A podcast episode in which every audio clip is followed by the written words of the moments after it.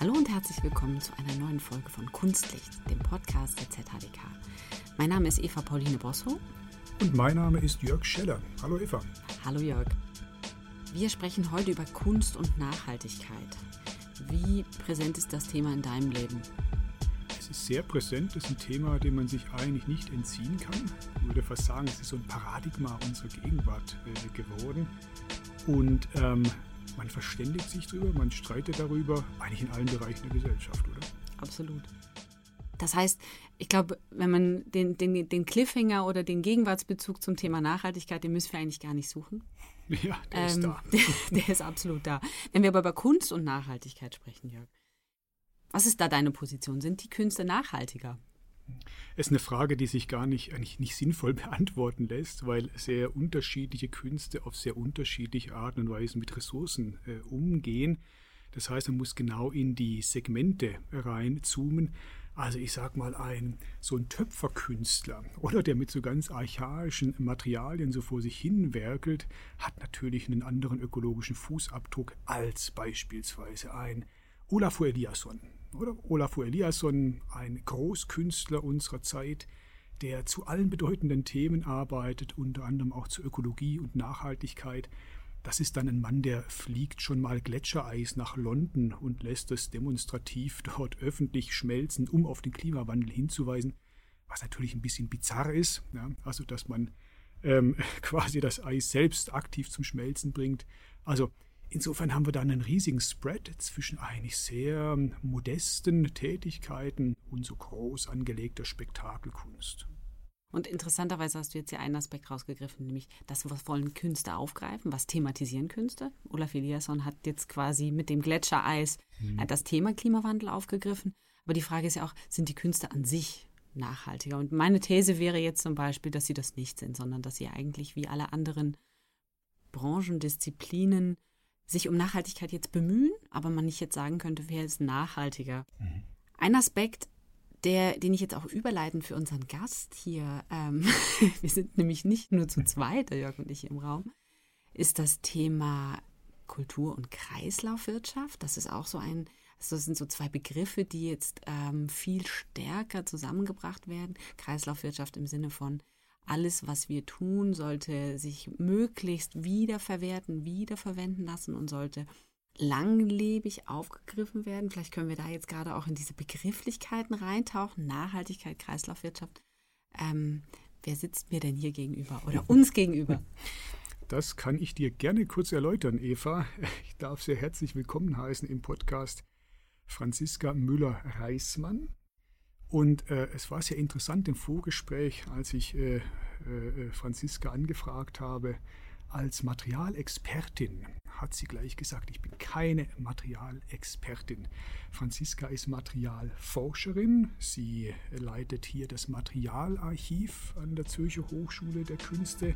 Sie lehrt im Department Design und im Department Kulturanalysen und Vermittlung und sie hat ähm, gerade einen Minor-Studiengang konzipiert und ähm, ist im Begriff, ihn zu etablieren mit dem Titel Material.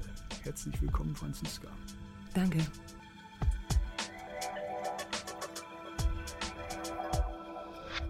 Was bedeutet der Begriff Nachhaltigkeit eigentlich? Ich finde eigentlich tatsächlich, das ist ein sehr schöner Begriff, weil es ein sehr stabilisierender äh, Begriff ist, der sich auf das Verhältnis des Menschen zur Natur eigentlich äh, bezieht, wie dass wir sozusagen etwas nachhalten für die Zukunft, äh, wenn wir etwas entnehmen aus der Natur. Das heißt, wenn wir etwas ernten wollen, dass wir morgen auch noch ernten und übermorgen auch noch, wie wir gewinnen und wie wir herstellen eigentlich aus der Natur. Das ist etwas, was ganz selbstverständlich mit menschlichem ähm, Wirtschaften verbunden ist, allerdings als Begriff erst in dem Moment aufkam, wo genau dieses Selbstverständliche nicht mehr, nicht mehr praktiziert wurde durch Übernutzung von bestimmten Ressourcen.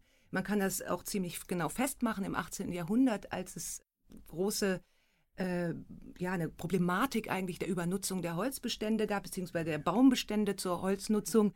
Und in dem Moment ähm, das Wort Nachhaltigkeit, was sich tatsächlich aus dem herleiten lässt, aus dem pfleglichen Umgang also der pfleglichen Holznutzung sozusagen und sich dann ähm, niedergeschlagen hat im, in der Sprache des Forstwesens, hat sich das tatsächlich etabliert als Begriff.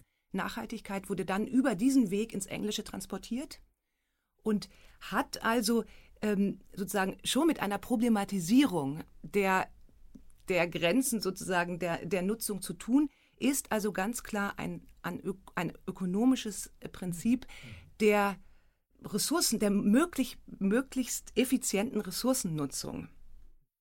Du hast jetzt, du hast äh, mega spannend, wie du, wie du das hergeleitet hast, auch im Hinblick auf quasi, es geht schon um ein, eben ein Material, eine Ressource, die äh, übernutzt wurde.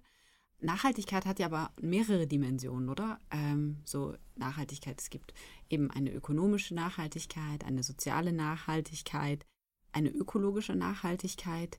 Wie, wie siehst du das aus der Perspektive der Materialforscherin? Naja, zunächst mal ist auch schon damals tatsächlich diese Dreieinigkeit der Nachhaltigkeit genau festgeschrieben, schon im 18. Jahrhundert genau in diesen Schriften, dass es eben um das Soziale geht und um das Ökonomische und tatsächlich um die Ökologie äh, des Waldes. Das heißt, das Ökologie ist ja eigentlich die Ökonomie, wie man sagt, der, der Natur sozusagen, der Haushalt der Natur, wie das alles miteinander zusammenhängt. Und jetzt werden hier plötzlich zwei Stränge miteinander verbunden, nämlich der Haushalt der Natur, der in keinster Weise nachhaltig sein muss, weil der muss nichts erwirtschaftet genau. werden. Mhm. Der, der läuft in sich, wie er abläuft. Und jetzt kommt der Mensch, der aber gerne wirtschaften möchte. Das heißt, was nachhalten möchte mhm. für die nächste Generation, für sich selbst, für ein vollkommen anderes Prinzip. Und das versucht dieser Begriff der Nachhaltigkeit quasi jetzt, also das vereint der. Und das heißt, wir sind mit dem Begriff in einer eigentlich ist es der Gegenbegriff zum Kollaps. Der kommt nämlich immer genau dann, wenn man tatsächlich merkt, dass irgendwas zu Ende geht. Und der ist ja äh, schon in der Ökobewegung, jetzt in der ersten Ökobewegung der 70er, 80er Jahre, Limits of Growth und so weiter, ja, genau. da brauchte man den Begriff Nachhaltigkeit noch nicht. Der war zu sagen da, aber man hat den, man hat Ökologie gesagt, Umweltbewusstsein und so weiter. Und erst in dem Moment eigentlich, wo wir jetzt seit, ich sag Anfang der 2000er dass wir sozusagen wirklich merken, hu, da ist tatsächlich irgendwo was wirklich nicht mehr da. Ähm, bestimmte, bestimmte Ressourcen sind so knapp, dass wir sie übermorgen schon nicht mehr haben werden. Kommt plötzlich dieser Begriff der Nachhaltigkeit mit einer Wucht daher. Und jetzt komme ich mal zu der Problematisierung sozusagen, das geht dann auch gleich aufs Material, der ich, den ich finde, ähm, aktuell möchte ich den sehr stark problematisieren, und zwar als eher Verhinderer als Förderer sozusagen der eines sinnvollen Umgangs oder einer vielleicht auch sinnvollen ähm, Reflexion dessen, was wir da tun, fungiert. Also ich würde ihn eher ähm, selbst als Begriff und als Idee sogar hinterfragen wollen. Also mega spannend, weil ich fand jetzt auch dieses Beispiel, was du gesagt hast, dass der Gegenbegriff Kollaps ist. Für, für mich wäre dann ja wie so Dekompensation, oder? Ist ja auch so ein Begriff. Also wenn ein System dekompensiert, dann hat es quasi, dann hat es wie das, das Maximum erreicht und es fällt in sich zusammen oder eben, wie du geschrieben hast, kollabiert. Erklärt für mich extrem schön den Begriff der Nachhaltigkeit, dass das System eben am Leben erhalten werden soll und möglichst in einer bestmöglichen Form. Wieso siehst du denn das jetzt kritisch? ähm, weil ich glaube, dass der, ähm, na, es gibt, es gibt ähm, ähm viele Gründe. Ich versuche mal, also erstens ist er dadurch, dass er sozusagen überall drüber geschrieben wird, das merken wir ja, also das ist, äh, man, ist egal, wo man eigentlich hinkommt, alles ist nachhaltig, wir wollen nachhaltig reisen, wir wollen nachhaltig ähm, konsumieren ähm, und tatsächlich auch deswegen, weil der Feind ihn gekapert hat, sage ich jetzt mal. Ähm, weil BMW nachhaltig. Äh, Greenwashing. Na, das ist nicht nur unbedingt Greenwashing, sondern das ist tatsächlich auch ähm, so eingeführt eingeflossen in die, ins gesellschaftliche Muss dieser Begriff, dass ich gar nicht mehr unbedingt das als Greenwashing bezeichnen würde, sondern Sie schreiben es ja selber, in, auf fast jeder Unternehmenswebseite ist es in die Firmenphilosophie eingegangen. Ganz wichtig ist es Teil der Firmenphilosophie, die Nachhaltigkeit. Und jeder Firma, jedes großen global handelnden Unternehmens heutzutage ist Nachhaltigkeit in der Firmenphilosophie. Und schon deswegen finde ich den Begriff ähm, nicht besonders förderlich, wenn man irgendetwas verändern möchte. Gut, auf der einen Seite ähm, würde ich dir da sehr zustimmen, aber der Begriff ist wahnsinnig schwammig geworden. Er wird so auch als Werbestrategie eingesetzt. Ähm, auf der anderen Seite könnte man doch sagen, es ist ja nur folgerichtig. So wie du das gerade erläutert hast, kommt ja Nachhaltigkeit aus der Ökonomie, also aus dem ökonomischen Denken und ähm, hat eigentlich auch schon früh zu einer Ökonomisierung der Natur beigetragen. Ne? Man betrachtet die Natur in ökonomischen Kategorien und dann muss man eben effizient wirtschaften, man muss nachhaltig wirtschaften, damit man auch morgen weiter wirtschaften kann. Und vielleicht sind wir heute wieder an so einem Punkt, dass ähm, Nachhaltigkeit genau diese Funktion hat. Sie stabilisiert eigentlich die Wirtschaft. Also es geht nicht um eine äh, Kritik jetzt ähm, am Kapitalismus per se beispielsweise, sondern es geht eigentlich darum, unter welchen Bedingungen kann dieses System auch morgen, übermorgen und in den kommenden Jahren und Jahrhunderten ähm, weitermachen. Ja, insofern fand ich das interessant, dass du am Anfang gesagt hast, ein stabilisierender äh, Begriff.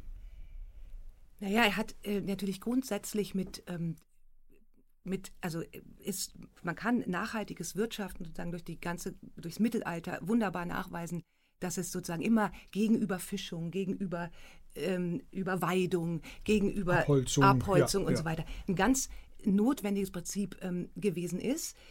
Jetzt allerdings ähm, sozusagen zu wollen in der in dem also wir haben das ja wir haben dieses selbstverständliche Prinzip ja vergessen in einem Moment in dem die Industrialisierung einsetzt sage ich jetzt mal so ganz grob ja.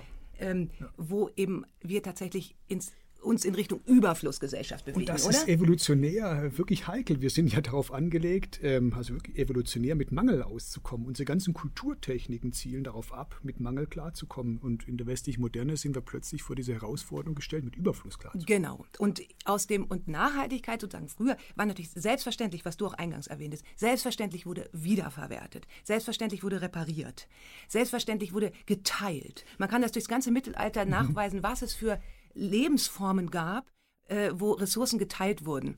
Und im Sinne eines nachhaltigen Wirtschaftens. Wir wollen auch noch übermorgen was haben. Vergessen haben wir es in dem Moment, wo wir im Überfluss ähm, sozusagen äh, ersticken jetzt eigentlich im Grunde, haben wir gar nicht mehr drüber nachgedacht. Und jetzt kommt ähm, der Moment, wo wir jetzt sagen, huh, jetzt wollen wir das aber alles, wie wir es machen, nachhaltig haben. Und jetzt komm, kommen wir mit diesem, sagen wir mal, Überbegriff, den wir drüber schreiben, ohne uns, und ich sage es einfach mal, wir versuchen, jetzt können wir aufs Material, neuen, sagen wir mal, ja, wie habe ich es gesagt, vielleicht auch, wenn man mit diesem Bild des, ähm, wir schieben da neuen Wein durch alte Schläuche, wobei ich sagen ja. würde, man müsste die Schläuche auswechseln. Mhm. Mich interessiert also tatsächlich jetzt im ganz praktischen Umgang mit den Studierenden, was ich ihnen beibringe, nicht unbedingt nachhaltiges Material, sondern wie kann ich Material als Gestalterin klug und interessant nutzen. Und wie man es als Gegenbeispiel, wie man es nicht klug nutzt. Also das heißt, wenn ich mir heute anschaue, bestimmte viel, die meisten Materialien werden einfach nicht klug genutzt. Das heißt, es ist nicht sinnvoll, zum Beispiel viele, viele Füchse zu erschießen, um ihre Felle nachher zu verbrennen, sehr viel CO2 dabei in die Luft zu stoßen, um parallel gleichzeitig ähm, oder deswegen sogar in Billiglohnländern ähm, aus Polyamid Fuchsfellimitate herzustellen, die dann über den ganzen äh, Erdball transportiert hier ankommen, in der Nutzung Mikroplastik verursachen, später wiederum verbrannt werden und wiederum CO2 in die Luft bringen. Also das ist kein kluger Umgang mit Material, weder mit Fuchsfell noch mit Polyamid. Da komme ich äh, jetzt eben auch zu der Brücke zum, zu meinem Thema zur Materialnutzung. Lass uns das genau, vielleicht mhm. auch noch mhm. da, diesen, diesen Brückenschlag finde ich total wichtig, ja, weil du bist ja quasi als, als Verantwortliche für das Materialarchiv hier an der Zürcher Hochschule der Künste, ja, hast du einen, einen sehr breiten Materialbegriff, beziehungsweise auch du, es, ist, es dockt un, deine, das, das Archiv dockt unmittelbar an die Arbeiten unserer Studierenden an, oder? Also die mhm. brauchen das Materialarchiv für ihre, für ihre, für ihr Studium, aber wirklich auch für ihre Arbeiten, für ihre Tätigkeit. Jetzt bist du als, ähm, ich setze dir jetzt diesen Hut auf, als Herrin des Materialarchivs, kannst du ja genau diese Schläuche eigentlich auswechseln. Du bist Expertin für Material. Also ich, ich, ich schieb dir jetzt diesen Ball zu. was, was, weißt du, was bedeutet das für dich? Ähm, wie, wie gehst du damit um und was ist auch vielleicht so unter diesem Dach der Hochschule der Künste für dich wichtig? Ja, das kann man jetzt und auf unterschiedliche Art und Weisen ähm, beantworten.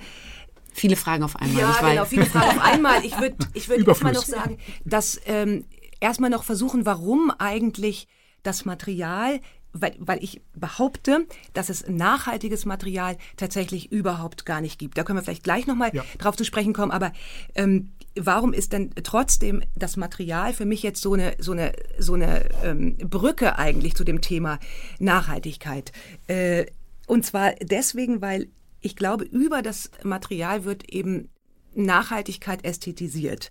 Das heißt, wir kriegen, wir kriegen die, diesen schwammigen Begriff tatsächlich plötzlich greifbar. Und vor allem, und das ist jetzt leider das große Problem, wir ähm, ästhetisieren sozusagen oder na, wir machen eine Nachhaltigkeitsästhetik im Konsum auf. Das heißt, wir ähm, bringen das Prinzip des Kaufens, das Grundprinzip unseres Wirtschaftens eigentlich, das Kaufen, mhm. was sehr in Verruf geraten ist in der, Letz-, in der letzten Zeit, eben aus Nachhaltigkeitsgründen, können doch nicht so viele. Die Studierenden kommen eben immer genau mit dem an. Wir ähm, brauchen doch gar nicht so viel. Wir müssen doch ganz, ganz wenig, weil sie eben so gedrückt sind von diesem Nachhaltigkeitsbegriff im Sinne von, was kann man denn überhaupt noch und was, wie kann man sich eigentlich überhaupt nachhaltig verhalten? Am besten durch Verzicht, durch gar nicht mehr konsumieren. Allerdings ist eben das Kaufen und das Konsumieren so einfach nicht abzuschaffen, weil es ganz stark mit unserer Identität zu tun hat. Und über dieses, ähm, in diesem Dilemma sind nicht nur die Studierenden drin, sondern natürlich wir alle. Das heißt, über das nachhaltige Material kriegen wir eine emotionale Brücke, uns wieder gut zu fühlen beim Kaufen. Das ist, finde ja, das finde ich ein ganz wichtiger Punkt, den man, glaube ich, noch äh, vertiefen kann. Es gibt ja so dieses ähm, äh, Paradox. Wollen wir das, da, ja. darf ich, ich, ich hole gerne mal, können wir das beispielhaft einmal machen, weil sonst sind Eben, wir auf genau. dieser, also ich, kann vielleicht ein, ja. ich kann euch ein ganz mhm. kleines Beispiel bringen, zum, ja. was ich, was ich immer so, wo ich deswegen auch diesen Begriff Nachhaltigkeit nicht mehr nutzen würde. Äh, BMW macht eine riesen Werbeanzeige in der Zeit, alles grün, steht drüber Nachhaltigkeit, ist ein schöner Circle mit, mit lauter Re-Begriffen drumherum und es steht Nachhaltigkeit, BMW ist das nachhaltig. Mit was wirbt denn, bewirbt denn BMW ihre Nachhaltigkeit? Also womit? Mit Material selbstverständlich. Und womit? Mit Lederbezügen? Nein, mit Ersatzlederbezügen in einer Sonderausstattung eines Fahrzeugtyps, den man dazu bestellen kann, wenn man möchte. Also man kann sich gerne ähm, statt Leder, statt kann man sich ein veganes Polyurethan, ähm, also quasi einen Kunststoff-Ledersitz kaufen. Und das ist etwas, was äh, die Brücke schlägt, okay, BMW ist nachhaltig. Und man kann es sehen, man kann es anfassen. Das sind zum Beispiel so, so ähm, Strategien, die man überall, ist eigentlich ganz egal, was man nimmt, auch dieser Becher hier. Es ist, er ist auf jeden Fall mal ähm, braun und naturmäßig sieht er aus. Das heißt, er kann ja nicht so böse sein. Und über, über dieses äh, Instrument der Materialästhetik, würde ich mal sagen, mhm. äh, machen wir uns Nachhaltigkeit zu einem wahren ästhetischen Konsumgut. Eben also das Material macht äh, Nachhaltigkeit buchstäblich greifbar, nicht? Ich kann es sozusagen sehen, anfassen, fühlen, vielleicht sogar riechen. Das heißt, ich habe einen unmittelbar körperlichen äh, Bezug äh, dazu und damit ist es kein abstraktes Überthema mehr, das überall drüber schwebt, sondern es vermittelt mir eben dieses Gefühl, dieses Produkt ist, ist gut und auch wirklich auf einer körperlichen Ebene. Und genau das kann ja dazu führen, dass wir gewissermaßen wieder mehr konsumieren, unseren Konsum intensivieren, weil wir eben ein gutes Gefühl dabei haben und vielleicht weniger zurückhaltend sind im Erwerb, vielleicht nicht gerade eines teuren Autos, aber es beginnt da schon auf der Ebene, die du auch angesprochen hast, bestimmte Becher. Ja, das fühlt sich dann ähm, besser ähm, äh, an als jetzt der klassische ähm, äh, Pappbecher mit Kunststoffdeckel beispielsweise. Und insofern, oder müsste man das eigentlich noch zuspitzen sagen, du hast gesagt, es gibt keine nachhaltigen Materialien per se. Man müsste sagen, es gibt, wenn, dann nur einen nachhaltigen Umgang mit etwas. Ja. Aber Jörg, wir brauchen diese Labels und wir müssen dieses Reflexionsvermögen oder dieses Reflexionsverhalten einfach den Expertinnen und Experten überlassen, weil wir schlicht nicht in der Lage sind, diese komplexe Welt als Individuen jeweils zu durchdringen. Franziska Behn. Da würde ich sagen, das ist aber tatsächlich genau unsere Aufgabe hier an dieser Kunsthochschule. Also, ja, so sehe ich weil das auch, ähm, selbstverständlich als Konsumentin kann ich das nicht beurteilen, ich kann das auch nicht wirklich reflektieren, ich kann auch keine richtigen Entscheidungen treffen. Aber wir sind hier sozusagen in einem Denkraum einer Kunsthochschule und wir können uns aus den Künsten heraus tatsächlich die Frage stellen, was dieser Begriff eigentlich für uns bedeuten soll. Gar nicht mal, um die Welt jetzt damit zu retten, wie wir das jetzt alles, sondern ich plädiere dafür, diesen Begriff tatsächlich allem aus den Künstlern heraus, mit künstlerischen Methoden auch, also tatsächlich nicht nur sprachlich, zu reflektieren, zu befragen und ich würde sagen, genauso durchzukneten, wie wir das auch im Moment mit gendergerechter Sprache zum Beispiel, mit der Verhandlung dieses Phänomens tun, wo wir uns streiten, wo wir, wo wir bestimmte Dinge vorschlagen und sagen, nein, so nicht, doch, so müssen wir es, vielleicht, so könnten wir, weil nur in dieser Auseinandersetzung spüren wir den Dissens und den Konsens, den wir gemeinsam haben, um uns solchen großen Fragen wie Nachhaltigkeit tatsächlich unter vielleicht einer anderen Begrifflichkeit für, zu äh, widmen. Ich glaube, es, es, es bleibt ja tatsächlich auch unter diesem Dach hier an der ZHDK nicht nur bei dem Diskurs, den du gerade angesprochen hast und bei diesem mit dieser Auseinandersetzung, sondern es gibt ja eine Disziplin, die sich ganz konkret auch damit beschäftigt, wie quasi Systeme verändert werden können, eben Design, oder? Und nicht nur im Hinblick auf irgendwie, was ist zum Beispiel, was könnten Materialinnovationen sein, also wirklich Materialdesign, sondern auch im Hinblick auf die, die, systemisches Design, wie können wir effektiv Prozesse verändern, wie können sie auch nachhaltiger werden. Und das ist ja ein Credo auch, also du hast jetzt schon gesagt, ein Ort wie die ZHDK muss der Ort sein, wo, wo darüber, äh, also wo das stattfindet. Und das tut es ja tatsächlich auch. Also wir haben ja sogar ein Dossier Nachhaltigkeit, was unter anderem dieses Thema auf verschiedenen Ebenen pusht. Eben es gibt Disziplinen, die sich damit auseinandersetzen. Eigentlich findet es überall statt. Das findet äh, tatsächlich überall statt ohne Frage. Also die Studierenden setzen sich extrem intensiv mit dem Thema auseinander. Es gibt ähm, gerade jetzt auch im Design viele Bestrebungen, eben genau die Systeme und die Schläuche sozusagen auszuwechseln.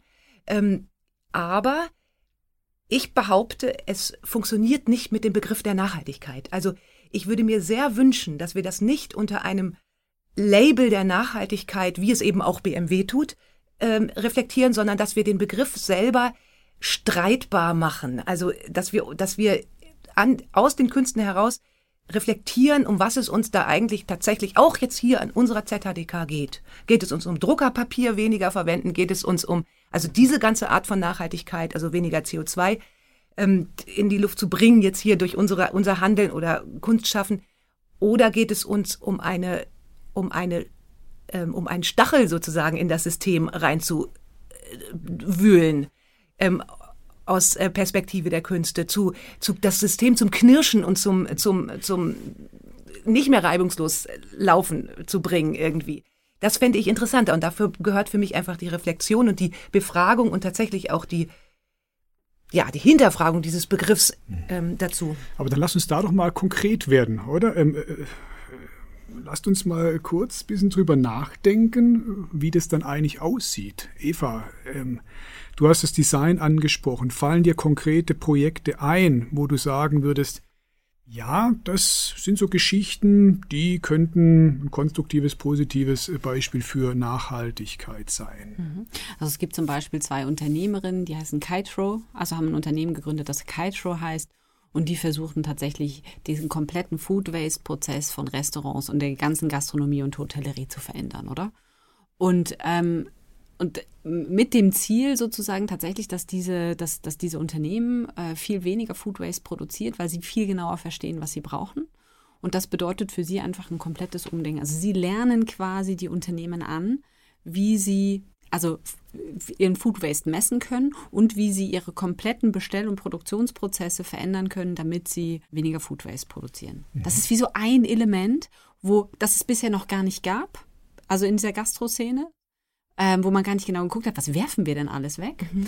ähm, und wie können wir das, wie können wir das verändern? Das ist für mich ein Beispiel. Ja, aber, naja, aber das ist zum Beispiel, das ist eben ein tolles Beispiel dafür, wie gut man es machen könnte. Also das meine ich vorhin. Man schaut sich die schaut sich tatsächlich was Konkretes an und versucht es sinnvoll zu machen und nicht Dinge wegzuschmeißen, die woanders ganz toll zu verwenden wären. Also eben, da gibt es ja ganz viele. Wir machen jetzt auch zum Beispiel wieder oder hatten das ja auch im letzten Jahr vom Materialarchiv aus den Fokus auf Reststoffe in der industriellen Fertigung ähm, Gesetz, das wir versucht haben mit Designstudierenden und auch mit Vermittlungsstudierenden, mit Rest- und Abfallstoffen, sogenannte Abfall genannten Stoffen, ja, aus denen heraus neue Materialien zu entwickeln und auch eben die Prozesse dadurch natürlich viel sinnvoller im Kreislauf denken, sozusagen zu optimieren.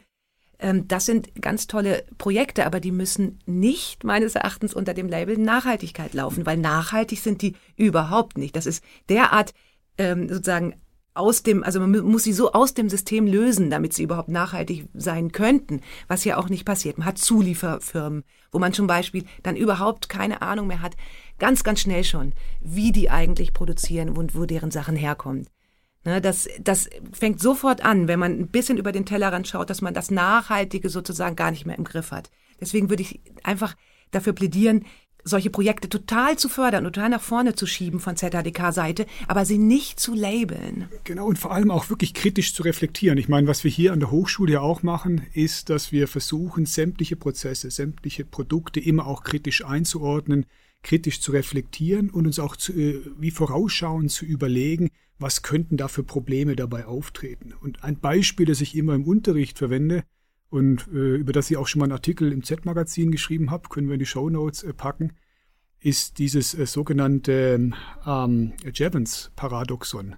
Es gab im 19. Äh, Jahrhundert einen Ökonomen, William Jevons, der hat gezeigt, dass wenn man die Effizienz verbessert, also weniger Ressourcen verbraucht, das oft dazu führt, dass die Leute mehr davon ähm, verwenden. Weil zum Beispiel die Produkte billiger werden, es wird weniger Kohle dafür verwendet, und deswegen sagt man, okay, ja, dann kann ich ja mehr davon kaufen. Ja.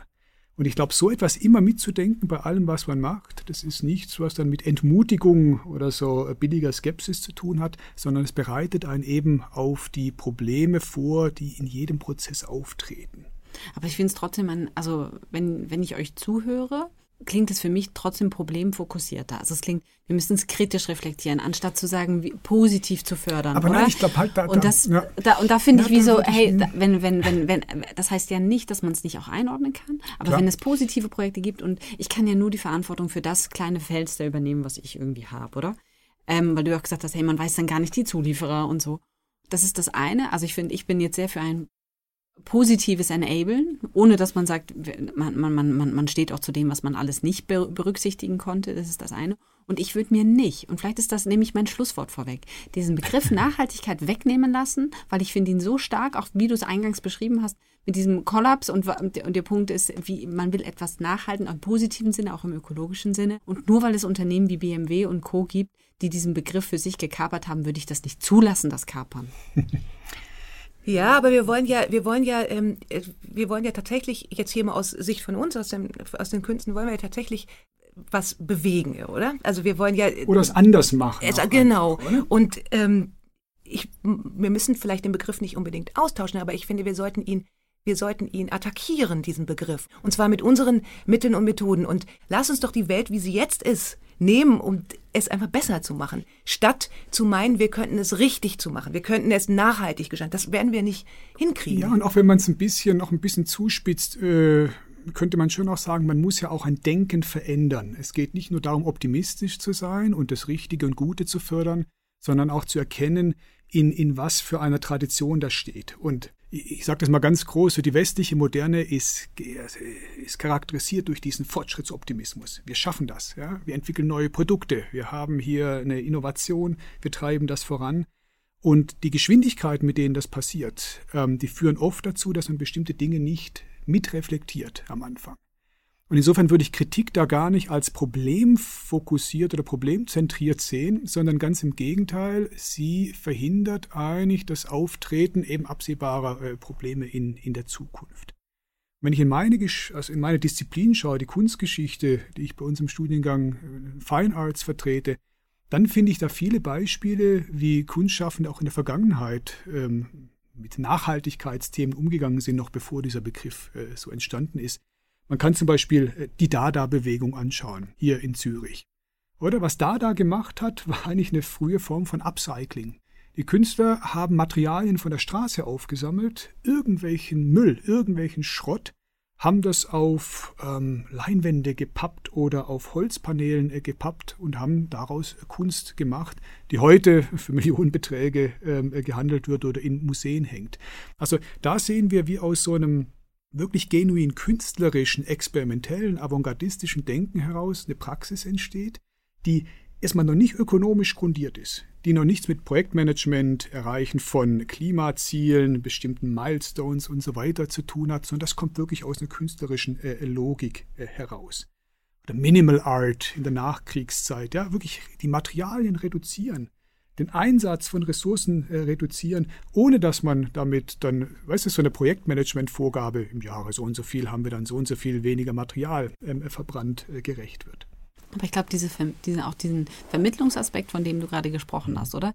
Das ist ja etwas, was in den Künsten sehr stark gesehen wird. Es gibt auf europäischer Ebene diese New European Bauhaus-Initiative. Ja. Mhm. Die wurde von der EU-Kommission ausgerufen als sozusagen neue Initiative, als Aufruf an die Künste zu sagen, wir brauchen euch für die Green Transition, wir schaffen das nicht alleine und wir sehen in den Künsten eine Stärke, wie wir die Notwendigkeit dieser Green Transition ähm, umsetzen können, glaubhaft machen können. Ähm, es gibt dazu viele kritische Stimmen, die, auf die will ich jetzt gar nicht eingehen, aber ich will nur mal sehen, was in den Künsten gesehen wird zum Thema Green Transition, Ökologie, Nachhaltigkeit. Der Anspruch war nämlich zu sagen, oder der Aufruf, warum, warum man an die Künste appelliert hat, war zu sagen, ihr, ihr seid, ihr könnt als Vermittler und als, als Brückenbauer viel besser transportieren, ähm, warum wir, äh, warum wir uns auf dieses Thema konzentrieren sollten. Und es macht total Spaß, mal so durchzugucken. Auf der Seite von, vom New European Bauhaus zum Beispiel wurden so Projekte prämiert, denen das offensichtlich, also die, die sie visuell als, als Leuchttürme irgendwie vorne ranstellen. Und das sind ganz viele Vermittlungsprojekte, wo unter anderem gezeigt wird, wie man mit, keine Ahnung, mit neuen Materialien in der Architektur zum Beispiel andere Gebäudeformen irgendwie bauen kann, wie man äh, Kindern äh, Nachhaltigkeit irgendwie beibringt. Also diese verschiedenen, also Art Education ist ja auch ein, ein Fachgebiet hier. Also das heißt, es gibt so, es gibt so dieses Bild von den Künsten als positiver, emotionaler Vermittler für Wertethemen. Und bei aller Kritik sozusagen sehe ich das, sehe ich das wirklich auch als Stärke und auch als Chance, noch einen wenn wir, weil du hast gesagt, wir wollen die Welt nicht verändern, ich finde schon. Lass uns die Welt verändern. Aber im Sinne von, da wird, da, da werden die Künste auf einmal auf, auf so einer anderen großpolitischen Ebene irgendwie empowered, zu diesem Thema sich äh, zu engagieren und, und, und, und Stellung zu nehmen. Und ich finde das, ähm, wie gesagt, auch da gibt es kritische Punkte sehr stark die Welt nicht verändern, es geht halt einfach nicht um die Welt zu verändern, wenn wir darüber sprechen, was wir sozusagen für eine Haltung an der ZHDK zum Thema Nachhaltigkeit einnehmen. Vor allem auch aus den Künsten heraus. Ich gebe dir vollkommen recht. Ich finde genau das eigentlich äh, das Spannende, sich, dass die Künste sich eben dem Thema stellen und zwar mit ihren Methoden und Mitteln versuchen, der Idee sozusagen, was ist denn eigentlich Nachhaltigkeit? Was kann denn Nachhaltigkeit eigentlich sein? Was kann es nicht sein? in ihrem, es gibt ja zum Beispiel die Möglichkeit, mit materieller Metamorphose so zum Beispiel zu arbeiten. Also wie du sagst, du sagst, man klebt Müll auf irgendwas drauf. Man kann aber auch tatsächlich Materialien in verschiedenen Zuständen begreifen, vom Rohstoff bis zum Abfall. Mhm. Gibt es, transformiert sich das ja und verbindet sich ja permanent mit Ökologien. Also hier die Kunst ähm, einzusetzen als Sichtbarmacherin von, von ökologisch-ökonomischen Durchdringungsprozessen, sage ich jetzt mal. Das finde ich spannend und da liegt die Stärke der Künste, glaube ich. Ähm, und wenn wir das schaffen, es nicht eben so zu labeln, das ist jetzt, wir, wir, wir machen was Nachhaltiges oder wir weisen auf die Nachhaltigkeit hin. Ich finde, da hast du jetzt schon mit, mit einem mega schönen Schlusswort eigentlich begonnen. Ein offenes, ein offenes Ende. Möchtest du ihn noch beenden? Nein. Ja, ich finde wir ähm, mega spannend, auch äh, coole Diskussion. Ähm, wir könnten, wir könnten hier weiter endlos fortsetzen. Sehr nachhaltig könnten wir das weiterführen. Mhm. Absolut. Mhm. Ähm, ich bleibe bei meinem bei meinem äh, quasi wie so einem Aufschlag zu sagen, die Künste per se sehe ich nicht als, als, als per se eine nachhaltigere Disziplin, als vielleicht andere das sind. Ja. Ähm, sie nehmen sich diesem Thema an, auch wie viele, aber sie tun das eben aus einer dezidiert künstlerischen Perspektive und darin liegt eine Stärke und darin sollte man sie meiner Meinung nach auch empowern und ähm, auch den, den Mut zusprechen, ähm, lauter zu sein als vielleicht bislang. Und sie gleichzeitig nicht in dieses Paradigma reinpacken, eigentlich ich sage das mal ganz plump, der Ökonomisierung, weil die umfassende Ökonomisierung aller Lebensprozesse ist ja Teil des Problems. Das ist überhaupt erst die Grundlage für das, was sich jetzt als Klimakatastrophe abzeichnet. Bedeutet eben, man optimiert alles, man transformiert alles, man ist eigentlich ständig damit beschäftigt, mehr zu tun, Neues zu machen. Das heißt, man sollte den Künstlern auch zugestehen, eben ganz bewusst ähm, weniger zu machen, armselige Dinge gewissermaßen äh, zu tun, zu reduzieren, zu verzichten, eine Askese äh, zu üben. weil das auch implizit dazu beiträgt, ja, zu dem, was man Nachhaltigkeit nennen könnte. Und in diesem Sinne würde ich sagen, wir bedanken uns sehr herzlich bei Franziska, Unbedingt. dass du heute im Studio warst. Schön, dass du da warst. Ich muss dir noch was sagen. Zum Schluss, das Materialarchiv ist mein Lieblingsort hier im Gebäude. Sage ich ja, auch jedem. Erzähle ich auch jedem. Von Anfang an. Schön, dass du da warst. Dankeschön. Und tschüss zusammen. Bis zum nächsten Mal.